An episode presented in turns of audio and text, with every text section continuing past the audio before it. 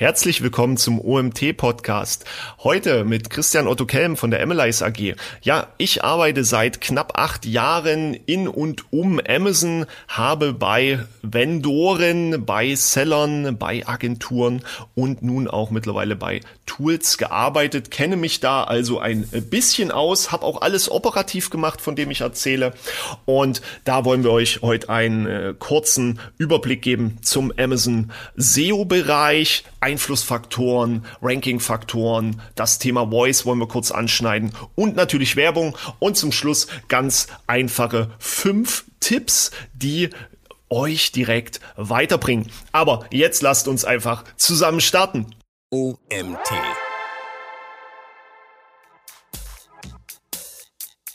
es muss ein Produkt sein, was nicht eine Nachfrage hat, also nicht im Allgemeinen, nicht einfach nur ein Produkt hinschmeißen, diese MeToo-Produkte. Es laufen Springseile, ich mache auch Springseile. Du brauchst irgendeinen Identifizierungsfaktor oder irgendeinen Mehrwert. Herzlich willkommen zum OMT Online Marketing Podcast mit Mario Jung.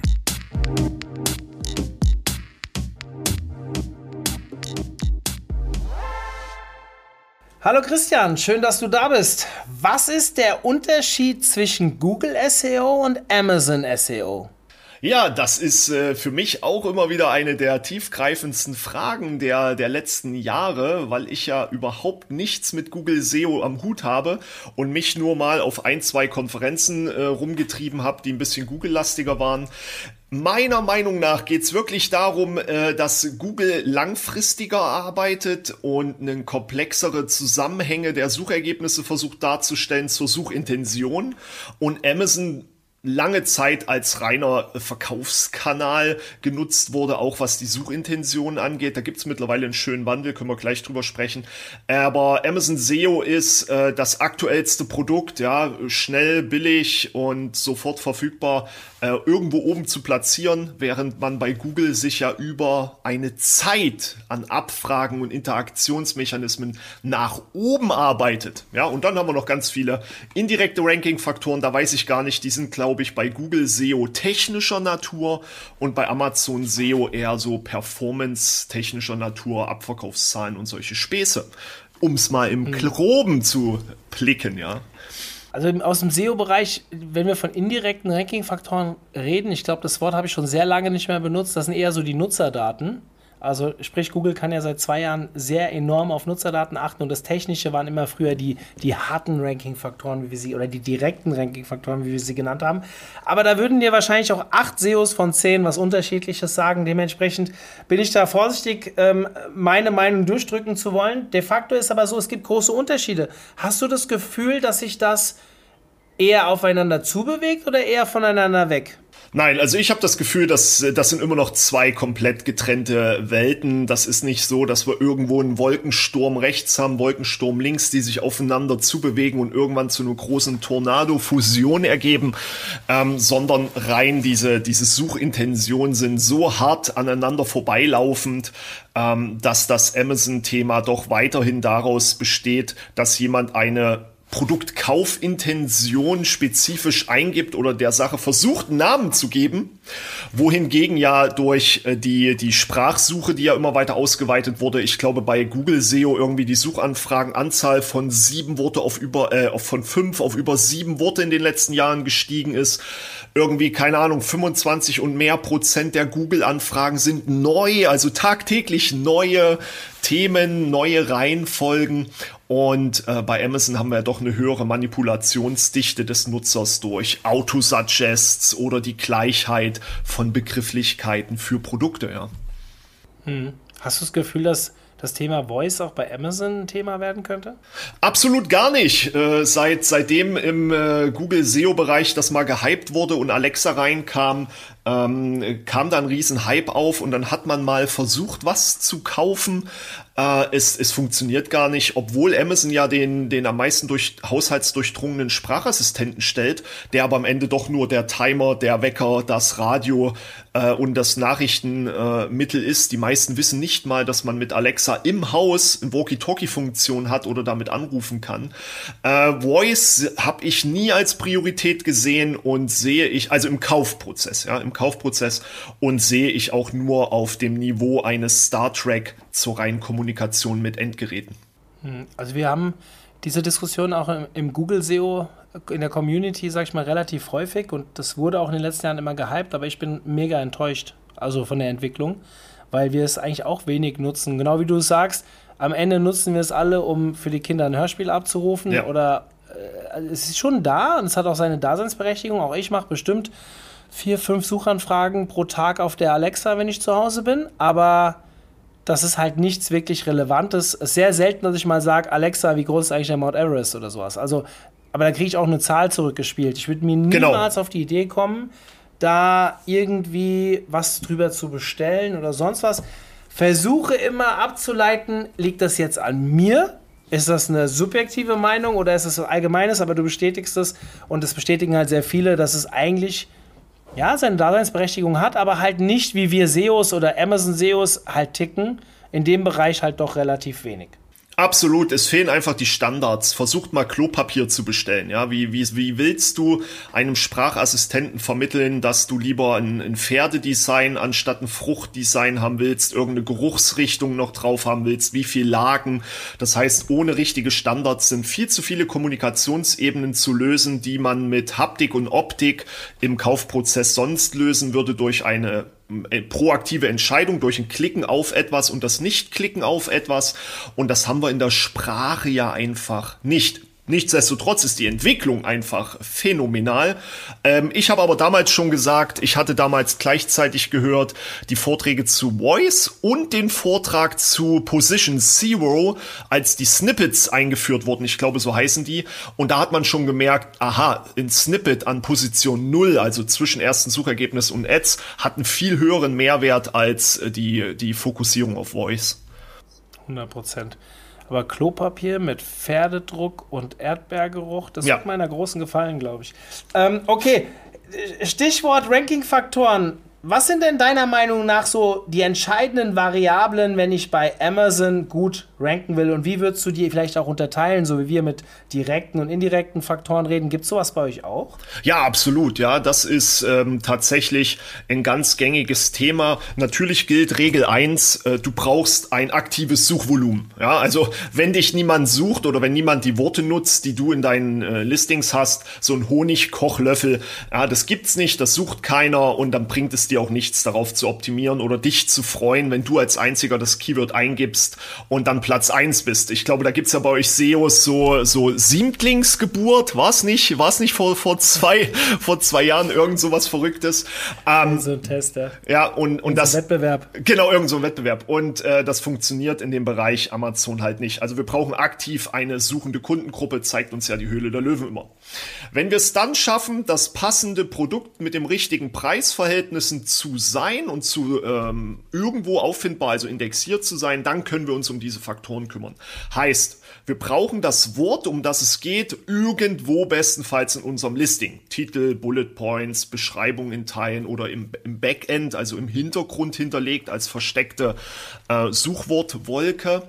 Und dann ist ja das Problem, wir, wir sind da. Also irgendjemand könnte uns mal finden, aber wir brauchen die Positionierung. Das heißt, wir haben sozusagen direkte Faktoren, das sind harte Hygienefaktoren. Du brauchst ein Bild, du musst die Vorgaben für Text und Titel einhalten, äh, es muss ein Preis hinterlegt sein. Und ähm, dann kommen aber relativ schnell diese indirekten Faktoren. Ja?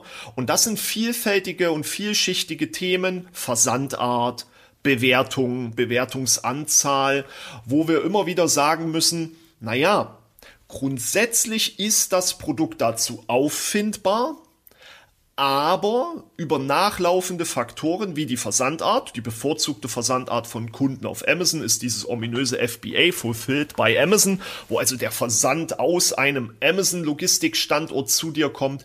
Das ist präferiert, damit wird mehr interagiert und diese Produkte ranken dann nachträglich besser. Ne, die ranken nicht vorgelagert direkt besser, sondern dadurch, dass die Kunden damit interagieren, setzen die sich auch in den Positionen ab. Auch der Filter selbst, Prime-Filter, der ist halt sehr, sehr wirksam, wird auch gut positioniert von Amazon. Aber und da kommen wir schon wieder zu diesem allgemeinen Grundproblem. Diese direkten und indirekten Faktoren sind immer so ein Gegeneinander und Miteinander spielen. Du musst sie erfüllen, gerade direkte Faktoren, weil sie Hygienefaktoren sind. Und die indirekten Faktoren haben ein Problem, gerade weil alle Platz eins sein wollen wir haben einfach so viele Suchabfragen, teilweise weit über 400, 500.000 verschiedene Suchabfragen am Tag. Und davon kommen ganz viele bestimmte Menschen auf eine Suchanfrage. Und die geben halt ein LED-Streifen. Aber die wollen nicht alle denselben. Die wollen mal einen bunten, mal einen weißen, mal einen langen, mal einen kurzen. Und dann kommt das Spiel nämlich langsam auf, dass diese reinen Suchvolumenintentionen nichts bringt und diese ganzen indirekten Faktoren nachgelagert dazu führen, dass Suchergebnisseiten sich ständig ändern. Also wir haben eine hohe Suchergebnisseiten-Volatilität. Und deswegen ist das so ein Grund, warum ich nie verstehe, dass jemand Seite 1 sein will. Ich persönlich sage immer, ich möchte bei relevanten Suchanfragen, bei allen Filtermöglichkeiten, beim Kunden erscheinen. Das finde ich ist irgendwie ein wichtigerer Ansatz weil du gerade indirekte Faktoren nicht steuern kannst. Du kannst sie zwar kontrollieren, aber du kannst viele davon nicht steuern.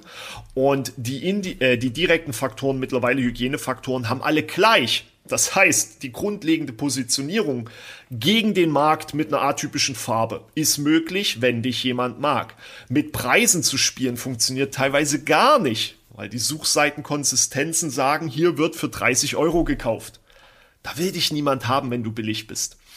Und das treibt das Thema mit diesen ganzen Ranking-Faktoren, egal ob Performance, nicht Performance, ob ähm, Liefermöglichkeiten, Preise oder die direkten Faktoren, wie ein Bild überhaupt zu haben, gutes versus schlechtes Bild, dazu, dass ich persönlich seit acht Jahren versuche, mich von diesen Grundfaktoren, die Hygienefaktoren sind, fernzuhalten. Die sind zu erfüllen, da wollen wir nicht manipulieren.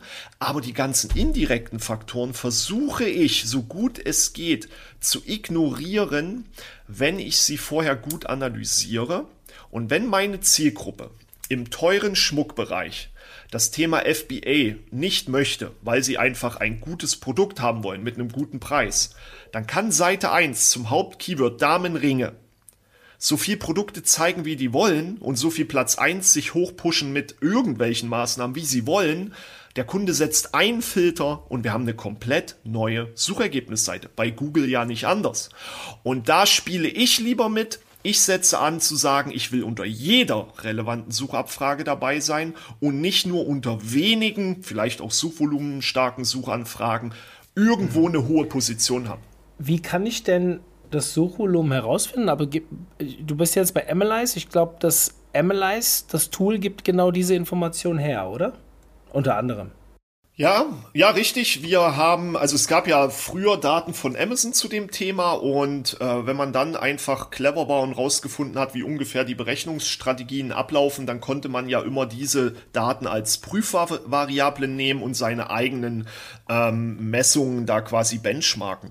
Und ähm, mittlerweile haben wir durch Amazon selbst ja dieses Amazon Brand Analytics Tool, das zeigt dir jeden Tag über einen Suchfrequenzrang, also nicht die echte Häufigkeit, aber die absteigenden, was war das wichtigste, das zweitwichtigste, das 400.000 wichtigste Keyword an dem Tag.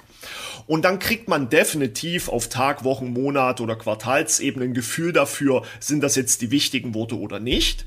Also das heißt, selbst wenn man kein Tool benutzt, das Suchvolumen als Suchfrequenzrang der Wichtigkeit der Worte absteigend gibt dir Amazon selber.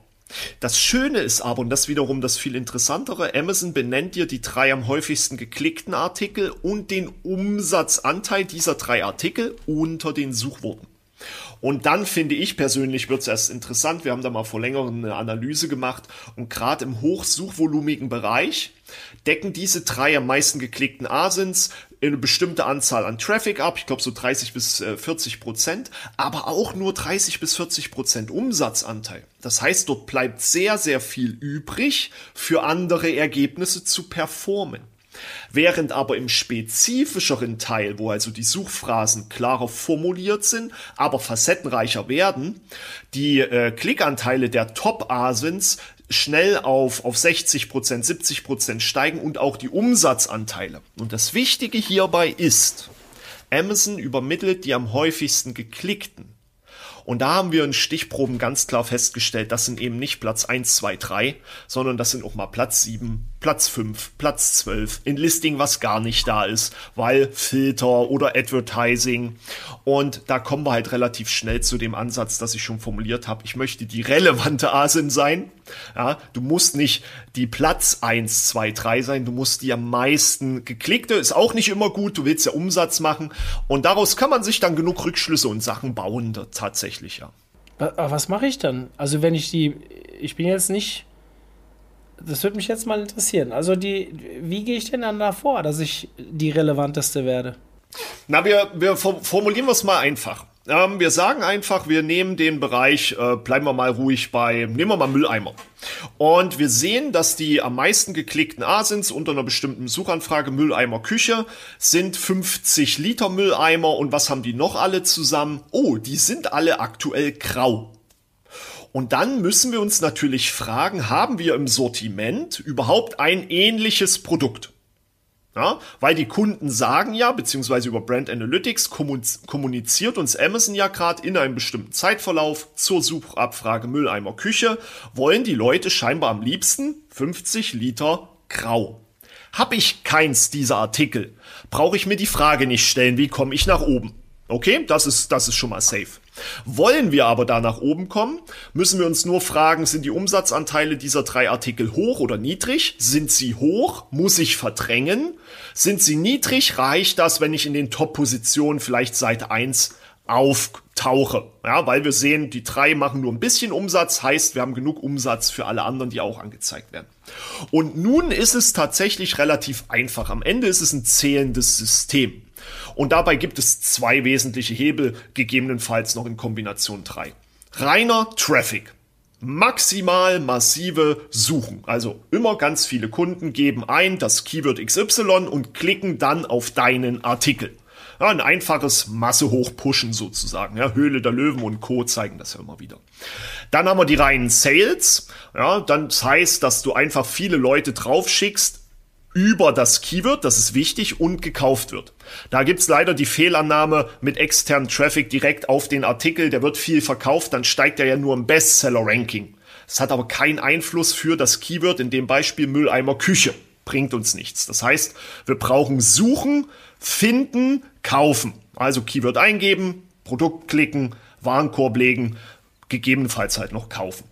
Und dann haben wir noch die Conversion Rate im einfachen Sinne, wie viele Leute kaufen von den Leuten, die da waren. Und wenn diese relativ gut ist für den betrachteten Zeitraum, dann steigt die Position des Produktes im Vergleich zu anderen einfach nach oben.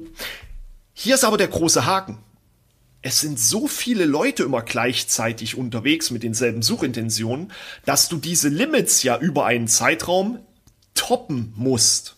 Und wenn du das nicht irgendwie billige Produkte rausschmeißen willst, irgendwelche Angebote, Coupons oder ähnliches machen willst, wird das dann halt doch wie bei Google ein mittelfristiger Prozess, wo du teilweise wirklich vier bis zwölf Wochen, also ein bis zwei Monate brauchst. Das sind so die einfachsten äh, Ansätze, um das hochzubekommen. Natürlich unter der Bedingung, die direkten Faktoren stimmen, die Hygienefaktoren, ein gutes erstes Bild, eine saubere Titelformulierung, mobile Platzierung der relevanten Merkmale und dass der Preispunkt unter diesem Keyword, unter der SERP, also Suchergebnisseite, auch dem entspricht, was Kunden dort mutmaßlich shoppen wollen. Ja. Und dann kommt man da schon sehr, sehr weit. Hm. Du hast meine Amazon-Welt zerstört, als du gesagt hast, der externe Traffic ist nicht mehr, ist nicht so wichtig. Also klar, fürs Bestseller-Ranking schon, aber kein Einfluss jetzt auf die, die Suchen. Das war tatsächlich ein Stand, den ich hatte. Der direkte. Also wenn du nur Traffic direkt aufs Produktlisting schießt, auf äh, die Detail-Page, dann passiert nichts. Ja, das ist, das ist äh, völlig, völlig egal, weil die Zuweisung der Platzierung von Rankings im ganz Allgemeinen läuft immer der Messbarkeit nach. Kunde A gibt Keyword B ein und kauft Produkt C. Wenn sich das wiederholt und häuft, dann ist deine Positionierung für dieses Keyword sicher. Alle anderen Keywords, die damit überhaupt nicht einhergehen, nicht mal ansatzweise äh, äh, homogene Inhalte teilen, dann pusht dich Amazon nicht jetzt plötzlich zu Abfallbehälter hoch oder zu Papierkorb, weil es gar nicht versteht, der Algorithmus selber versteht gar nicht die Zusammenhänge. Hm. Hat das Thema PPC da einen Einfluss drauf? Ich meine, da werden ja auch Suchen gemacht. Wenn ich jetzt, äh, diese Diskussion haben wir auch im Google-Bereich immer mal wieder, wenn ich jetzt ähm, Beispiel auf einem Keyword eine Anzeige mache, dann steht ja da immer sogar Anzeige dabei, aber theoretisch, wenn jetzt, äh, keine Ahnung, ich gebe jetzt Boxsack ein und ich suche einen Boxsack und ich klicke dann auch auf eine Anzeige drauf und kaufe dann auch, dann müsste das ja für Amazon eigentlich auch ein Hinweis sein, dass scheinbar dieses Produkt auf diesem Keyword auch funktioniert. Kann das einen Vorteil fürs organische Ranking bringen? Äh, das ist ein Riesenproblem. Da gibt es äh, riesige Änderungen in den letzten Jahren. Das wurde komplett abgewertet, in Anführungsstrichen. Ähm, und aufgrund der Wettbewerbssituation hat das einfach an Ausprägung und Wirksamkeit verloren durch das einfachen Effekt. Du hast natürlich recht. Ähm, wichtig ist dabei nur, der Werbealgorithmus und der organische Algorithmus kennen sich nicht die können nur merken, okay, da kam ein Sale. Also das Produkt an sich hat unter dem Keyword ein Sale. Ob das von A oder B kam, da ist wenig Connection. Ähm, die Wertigkeit hat verloren, weil du brauchst ja genauso viel Traffic oder Sales oder gute Conversion Rate wie alle anderen da auf der Seite in dem Zeitverlauf. Jetzt hast du nur einen Adslot. Jetzt müsstest du dir den ganzen Tag kaufen, teuer kaufen und das ganze Feuerwerk auf dich kannib äh, kannibalisieren, sag ich schon, auf dich kanalisieren. Jetzt ist es aber so, dass so viele Kunden ja kommen und die klicken ja nicht alle dich. Das heißt, du kriegst nicht den ganzen Traffic und die ganzen Sales, um die anderen zu überholen.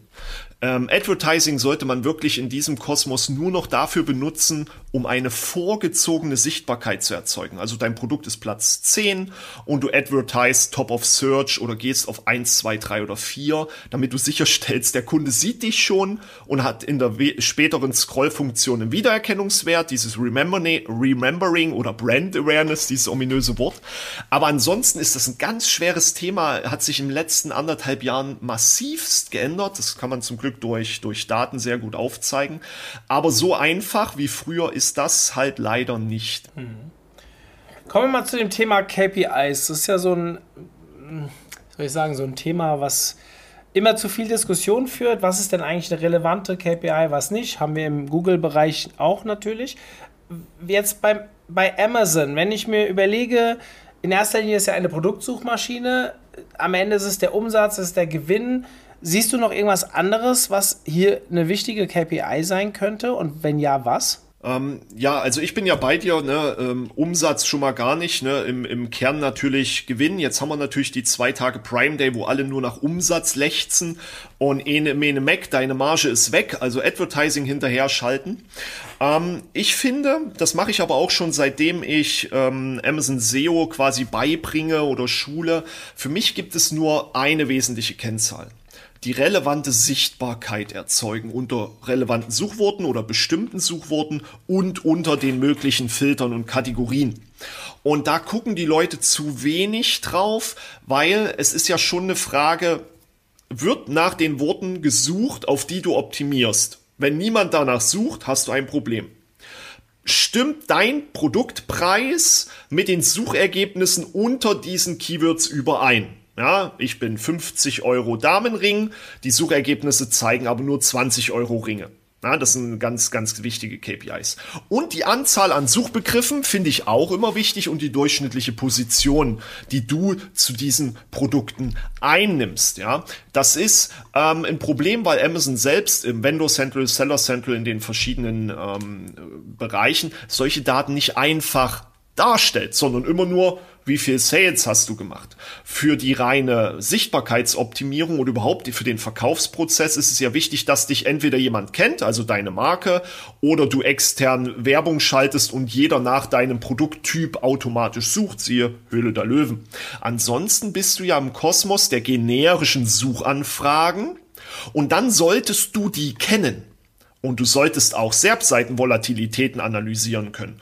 Heißt nicht nur SERP-Seitenkonsistenz, also Farbe, Preise oder andere Themen oder, oder Features und Merkmale, sondern eben auch die Volatilität, die Schwankungshäufigkeit. Dafür haben wir ein eigenes Tool entwickelt zum Beispiel, das sagt dir, ob in deiner Kategorie unter ganz bestimmten Keywords alles stabil ist. Also die Top-Produkte, die, die betrachteten Artikel, die bewegen sich nicht das ist wichtig für dich, weil du dann weißt, du musst sehr früh anfangen, dich langsam hochzuarbeiten. Wenn du es aber schaffst, hochzukommen, wirst du oben bleiben. Haben wir einen stark volatilen Bereich, wo sich viel bewegt, dann heißt das, du kommst schnell hoch, bist aber auch ganz schnell weg. Sprich dann dafür, dass die Kunden verschiedene Geschmäcker haben, aber dieselben Worte benutzen. Und das finde ich ist dann viel wichtiger, weil das ist ursächlich für Umsatz und ursächlich für Gewinn beziehungsweise überhaupt den Verkauf eines Artikels. Für mich ein anderes Thema, was immer wieder, gerade mich im, im Google SEO-Bereich immer wieder trifft, ist das Thema Entitäten. Ich weiß nicht, also ich bin jetzt mega neugierig. Ja? Du hast mich A, schon neugierig gemacht in, im Vorfeld. Jetzt äh, durch das, was du mir jetzt hier so erzählst, äh, geht geht es noch weiter. Ähm, ich versuche immer so diese beiden Welten, sind, wie du am Anfang gesagt hast, für mich sind es auch so zwei komplett voneinander getrennte Welten, die ein paar Parallelen haben, aber ja doch, siehst du ja schon allein, wenn du auf Konferenzen rumtanzt, eigentlich komplett voneinander getrennt bist. Ja. Du hast mal, mal eine Berührung, ich war auch schon mal auf einer Amazon-Konferenz, aber ich kenne da keine Sau. Gehe ich auf eine SEO-Konferenz, ja, kenne ich halt doch ganz viele. Und trotzdem, bei uns ist so seit ein, zwei Jahren das Thema Entitäten ziemlich am Kommen. Und irgendwann habe ich mal aufgeschnappt, dass dieses Thema auch bei, ich sage jetzt mal, euch ja. äh, Einzug erhält. Ähm, ist das so? Wenn ja, was hat es damit auf sich und wie hilft dir das theoretisch besser zu performen auf Amazon? Ja, bei mir ist es so, dass ich immer wieder merke, dass ich auf Ideen komme, die es im Google-Kosmos schon gibt. Und dann habe ich den Vorteil, dass ich mich äh, bei der, bei der, bei der Google SEO-Szene dann, dann gerne natürlich bediene und dann aufgreife, was dort schon seit Jahren erzählt wird und das dann einfach auf den Amazon-Bereich übertrage. Und so wie ich früher gearbeitet habe, war es sehr, sehr aufwendig. Ähm, Suchphrasen analysieren. Ähm, ihr habt ja sowas wie navigationale Keywords, transaktionale Keywords und, und so ganz verschiedene Keyword-Themen. Dann hatte ich ja ein Buch schreiben dürfen. Ich glaube, da kamen auf über 30 verschiedene Keyword-Ansätze und wie man die analysiert, wie man damit arbeitet. Ganz viel Hokuspokus. Jetzt ist aber der normale Händler oder die normale Marke gar nicht in der Lage, das alles umzusetzen. Also haben wir uns irgendwann gefragt, wie kriegen wir das einfacher hin? Wie kriegen wir das einfacher hin? Und dann hilft auch nicht die Excel, das war nur ein Übergang. Und dann kam das Thema Entitäten auf. Und dann haben wir uns das ganze letzte Jahr gegönnt, das Entitätensystem für Amazon aufzubauen über, oder überhaupt für Marktplatz. Das kannst du ja dann, ob du jetzt da äh, in, in, in Otto, Ebay oder ähnliches nimmst, die Idee ist dieselbe. Es geht darum, die Kunden. Das heißt aber, wenn du von wir redest, redest du jetzt von MLI's Team. Ja, genau, richtig.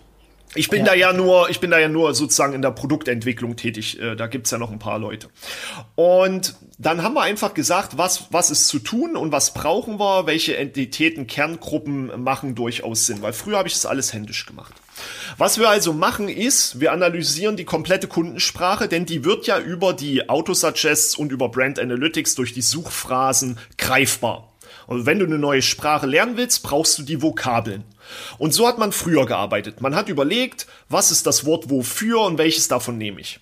Und dann haben wir gesagt, wenn wir die Worte alle kennen, dann lass uns doch bitte ein Entitäten-Setup daraus bauen und wir geben die groben Cluster vor. Heißt, wir sagen von vornherein, was ist ein Produkt oder ein Produkttyp, was ist zum Beispiel ein Material, was ist eine Größe, was ist ein Anlass, eine Zielgruppe, ein Körperteil, ein Merkmal, eine Eigenschaft, also Adjektive oder Orte und Zahlen und ein paar Größendaten. Und das lassen wir laufen. Und dann trennen wir alle Bereiche auf und splitten die runter in ihre Bestandteile. Und das Wichtige, warum wir das gemacht haben, war einfach die Situation, dass viel zu viel Keyword-Spamming betrieben wurde. Ja, und dann ist es einfach so, wenn man überlegt, was ist ein Gartenstuhl? Ja, da kommen ein tausend äh, Dinge in den Kopf, aber wenn es dann um so Themen geht, ist der jetzt, muss der wasserdicht sein? Muss ein Gartenstuhl wasserdicht sein oder sollte er lieber wasserfest sein? Und dann kommen Leute nicht auf das Synonym oder auf den Wortstamm und schreiben zum Beispiel Gartenstuhl wasserfest oder wasserabweisend. Der Kunde sucht aber Gartenstuhl wasserdicht. Warum er das sucht jetzt, ist in dem Fall ja völlig egal, aber er benutzt ein anderes Wording. Und da dieser gesamte Algorithmus auf der Exaktheit beruht, dass die Worte, die Kunden eingeben, auch im Produkt vorkommen müssen, brauchst du diese Information. Und das haben wir geschafft, komplett abzubilden und an, selbe wie bei Google auch. Die Entität hat immer eine höhere Macht, weil sie mit viel mehr einhergeht mit, als nur mit der bloßen Wortnennung, sondern sie ist ja schon die Vorstellung des Kunden vom Prozess, von der Erwartungshaltung, von der Lösung oder bei uns Amazon vom Produkt. Bei Google könnte man sagen, von der zu erwartenden Antwort. Und daraus haben wir ein komplettes Setup gebaut, was es dir jetzt mit einem Klick halt ermöglicht, sofort zu verstehen, dass die Leute bei einem Gartenstuhl wissen wollen, ob der klappbar ist oder nicht. Welche Belastbarkeit der, äh, die er hat. Ja, aus welchem Material er ist, weil du da plötzlich eine riesen Wortwolke an Materialien siehst. Und wenn du Holz bist, dann hast du da vielleicht ein Problem. Ja, weil das das falsche Wort ist und die Leute lieber sagen Eiche rustikal. Und das haben wir aufgebaut. Mhm. Mega spannend, mega spannend.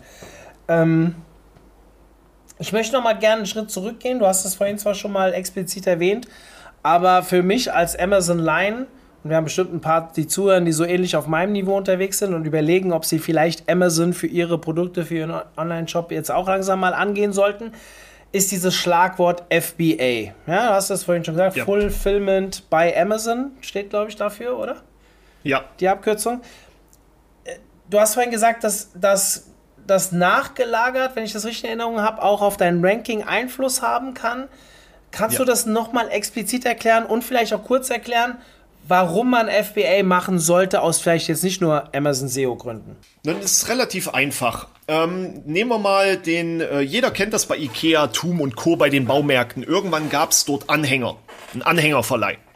Ja? Und früher musstest du ewig irgendwie einen Kumpel haben, eine Anhängerkupplung haben, hast dir einen Anhänger geliehen, bist in den Baumarkt gefahren und hast dir 50 Sack Zement geholt.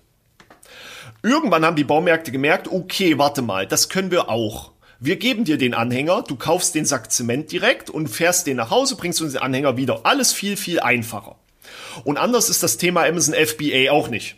Früher mussten Händler die Ware irgendwo her besorgen, zwischenlagern und dann an die, wenn eine Bestellung kommt, an den Endkunden verschicken. Dann kam dazwischen das Thema Dropshipment, das heißt, wenn eine Bestellung kam, wurde das dann entweder hergestellt oder vom Herstellerlager an den Kunden versendet, meist mit längeren Lieferzeiten. Und dann hat Amazon gesagt, ey, warte mal, wir haben so eine hohe Nachfrage. Was wollen wir? Kunde ist im Mittelpunkt, Kunde ist im Fokus. Wir wollen jedes Produkt zum billigsten Preis, günstigsten Preis sofort lieferbar oder sofort verfügbar. Das können wir mit dem Händler- und Logistiksystem, wie sie aktuell da sind, nicht machen. Also bilden wir das selber ab. Heißt, Amazon sagt, schickt uns eure Ware und wir kümmern uns um den Endversand. Der Kunde sucht auf unserer Seite, der Kunde vertraut uns eh, wir versenden das. Und wir nehmen auch sofort zurück. Ja, der, der, die Retouren, Amazon und so, es geht ja nichts schneller. Die äh, Amazon weiß natürlich, schreibst du einem Händler, ich will das zurückgeben, gehen erstmal Diskussionen los, weil er emotional verhaftet ist. Wieso, weshalb, warum? Kennt Amazon nicht. Ja, ja, machen wir. Und dieses FBA-Dilemma ist ja gerade implodiert und explodiert gleichzeitig. Das hat dazu geführt, dass Amazon eine riesen Lagerhaltung aufbauen musste, weil der Markt gewachsen ist, schon vor der Pandemie. Und immer mehr Leute auf den Zug aufgesprungen sind. Der Vorteil ist schlicht, du hast selber kein Lager als Händler. Es ist gar kein Kundenvorteil im ersten Moment gewesen, sondern nur du hast weniger Lagerkosten. Und den Kunden wurde suggeriert, alles schnell und sofort zu bekommen. Wer heute bei Prime bestellt und nicht in der Nähe von einem Lager oder einer Großstadt wohnt, der kriegt das auch teilweise erst in drei oder in sieben Tagen. Ja, aber es ist bei uns im Geiste verhaftet, als das Prime wäre gut. Ja. Dann ist Amazon davon ja ein Stück zurück. Prime by Merchant, also Seller können denselben Versandstatus generieren, dass sie auch Prime haben. Und das Thema ist aber meiner Meinung nach gefühlt schon etwas durch. Wir haben jetzt Auffüllbeschränkungen bekommen. Das heißt, Amazon lässt nicht mehr alles in die Leger rein. Du musst dich jetzt selber kümmern. In vielen Bereichen, wie zum Beispiel Schmuck, ist FBA überhaupt kein kaufentscheidendes Thema. Möbelbereich überhaupt völlig egal. Die Leute wollen ein Möbelstück und das dauert halt sechs bis acht Wochen. Geh mal in, in, in den Möbelmarkt, da brauchst du halt zwölf Wochen. Ähm, Das war lange Zeit das Nonplusultra. Und warum war es ein Ranking-Faktor? Wenn alle Kunden unter bestimmten Suchanfragen immer wieder nur die Produkte kaufen, die schnell und sofort da sind, dann werden auch diese besser positioniert mit der Zeit. Wir sehen das Valentinstag, äh, Ostern, wir sehen das zu Männertag, Frauentag, ähm, aber auch Weihnachtsgeschäft, wo die schnelle, sofortige Verfügbarkeit der einzige Faktor ist, warum wir ein Produkt kaufen oder nicht kaufen. Und das ist dann natürlich klar, dass das eine hohe Wirksamkeit mit sich bringt wenn, ich möchte gerne zum Ende ein bisschen hands-on werden. Also wir sind ja ein Hands-on-Podcast und versuchen den Leuten immer direkte Tipps mitzugeben. Ich glaube, wir haben jetzt einen guten Abriss gekriegt, was zum Thema Amazon SEO wichtig ist, mit was man sich beschäftigen sollte. Wenn ich dich jetzt aber nach fünf konkreten Tipps fragen würde, die einen großen Impact haben und die man unbedingt im Bereich Amazon SEO umsetzen sollte, welche wären das? Das erste ist, es muss ein Produkt sein, was nicht eine Nachfrage hat, also nicht im Allgemeinen, nicht einfach nur ein Produkt hinschmeißen, diese MeToo-Produkte. Es laufen Springseile, ich mache auch Springseile. Du brauchst irgendeinen Identifizierungsfaktor oder irgendeinen Mehrwert. Mehrwert bedeutet Qualität plus eins, der Nutzen des Kunden steht im Vordergrund und nicht das Thema, ich habe ein besseres Seil, weil mein Material ist aus einer besseren Fabrik. Das ist dem Kunden am Ende egal. Ja, Pfannenwender, der soll nicht schmilzen, der soll die Sachen in der Pfanne wenden. Du kannst dich also nicht darüber differenzieren zu sagen, ich mache das Angebot, was es gibt und kopiere es. Das ist der falsche Ansatz. Wir brauchen echte Mehrwerte. Ähm, das zweite ist definitiv, versteht das Preisgerüst auf Amazon. Ja, viele hochpreisige Segmente finden nicht statt und die Menge an Kunden, das haben wir letztes Jahr im Bereich Luftreiniger gesehen, haben nicht das monetäre äh, Backup, sich die teuren Luftreiniger zu leisten, sondern die müssen billiger sein. Das heißt, es wirkt sich direkt auf deine Portfoliostrategie aus. Du musst verstehen, dass der Marktplatz Amazon ein eigenes Portfolio-Ökosystem braucht. Drittens, ganz klare Geschichte. Amazon SEO ist nichts anderes als die Kundensprache nicht zu ignorieren. Der Algorithmus basiert darauf, dass das Wort eins zu eins so vorkommen muss und nicht grammatikalisch gebeugt ist, Schreibfehler, Einzahl, Mehrzahl. Du musst dich wirklich da klar fokussieren und klar positionieren. Das vierte, das ist ganz, ganz wichtig, mobile Optimierung. Ja, ähm, ich habe es erst letztens wieder erklärt. Man sagt ja immer, erkläre es einem Sechsjährigen. Aber das ist falsch. Ja, erkläre es einer Person mit Handy. Also wenn jemand mit einem Handy in der Amazon-App nach einem Produktbereich sucht und dein Produkt sieht, dann muss er es im ganzen Customer Journey-Prozess verstehen. Kürzere Titel, andere Position, andere Wirksamkeit der Bilder, was die Größe angeht und alles. Ähm, also erklär es nicht im Sechsjährigen, sondern erklär es jemand mit Handy. Und die Schlussfolgerung daraus ist einfach, sieht es am Desktop gut aus oder in einer großen Firmenpräsentation an der PowerPoint, dann ist es meistens verdammt schlecht. Ja? Und das fünfte ist, ganz einfach eigentlich, weil das nochmal mit der Werbung aufgreift, wenn du Werbung schalten musst auf Amazon, um zu verkaufen, dann hast du ein Problem. Werbung ist eigentlich, jetzt wenn wir über Paid Advertising sprechen, ein nachgelagerter Faktor, der dir noch Potenziale erschließt und eröffnet, der aber bitte niemals die Basis deiner Verkaufstätigkeit sein darf und muss. Ja, das ist ein, ein ganz wichtiger Punkt als, als fünften. Stark.